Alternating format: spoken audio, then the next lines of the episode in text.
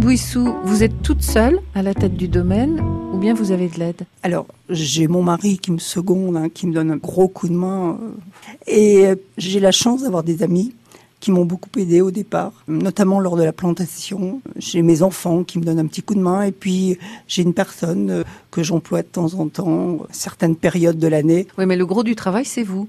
Le gros du travail, c'est moi, oui, Vous êtes véritablement à la tête de la safranière. complètement. Est-ce qu'il y a beaucoup de femmes, justement, qui se lancent dans cette activité ou ce sont plutôt des hommes? Non, ça doit s'équilibrer un petit peu au niveau national. Bien qu'en Vienne, il y ait plus, je pense, de femmes effectivement que d'hommes. D'accord, les Oui. femmes sont attirées par ce type de culture. Ben, C'est-à-dire que au départ, ça nécessite pas une force physique. Bon, c'est minutieux, faut planter des bulbes, voilà.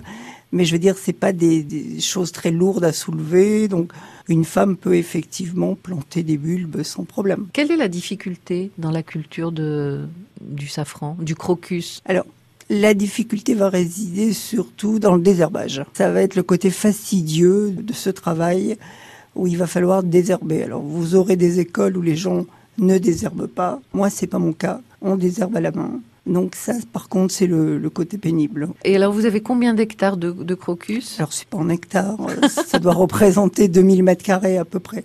Oh, C'est quand même ça. Voilà. Pour désherber, ça fait beaucoup. Ça fait beaucoup. Ça fait bah, le travail du mois de mai-juin jusqu'à début octobre à peu près. Et tout ce qui est période de récolte Alors, c'est euh, en général au, au mois d'octobre.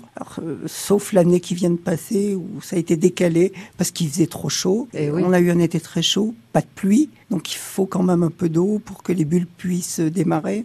Mais logiquement, c'est début octobre. Et alors là, c'est vraiment magique. Parce que oui, c'est du boulot, il faut tous les jours passer dans la safranière.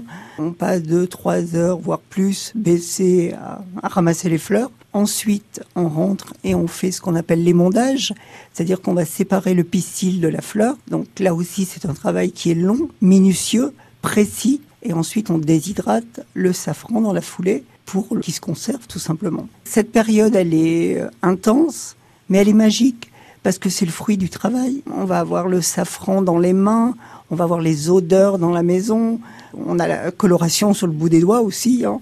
Mais tout ça, ça donne une récolte. C'est le moment de plaisir, voilà, parce qu'on récolte son travail.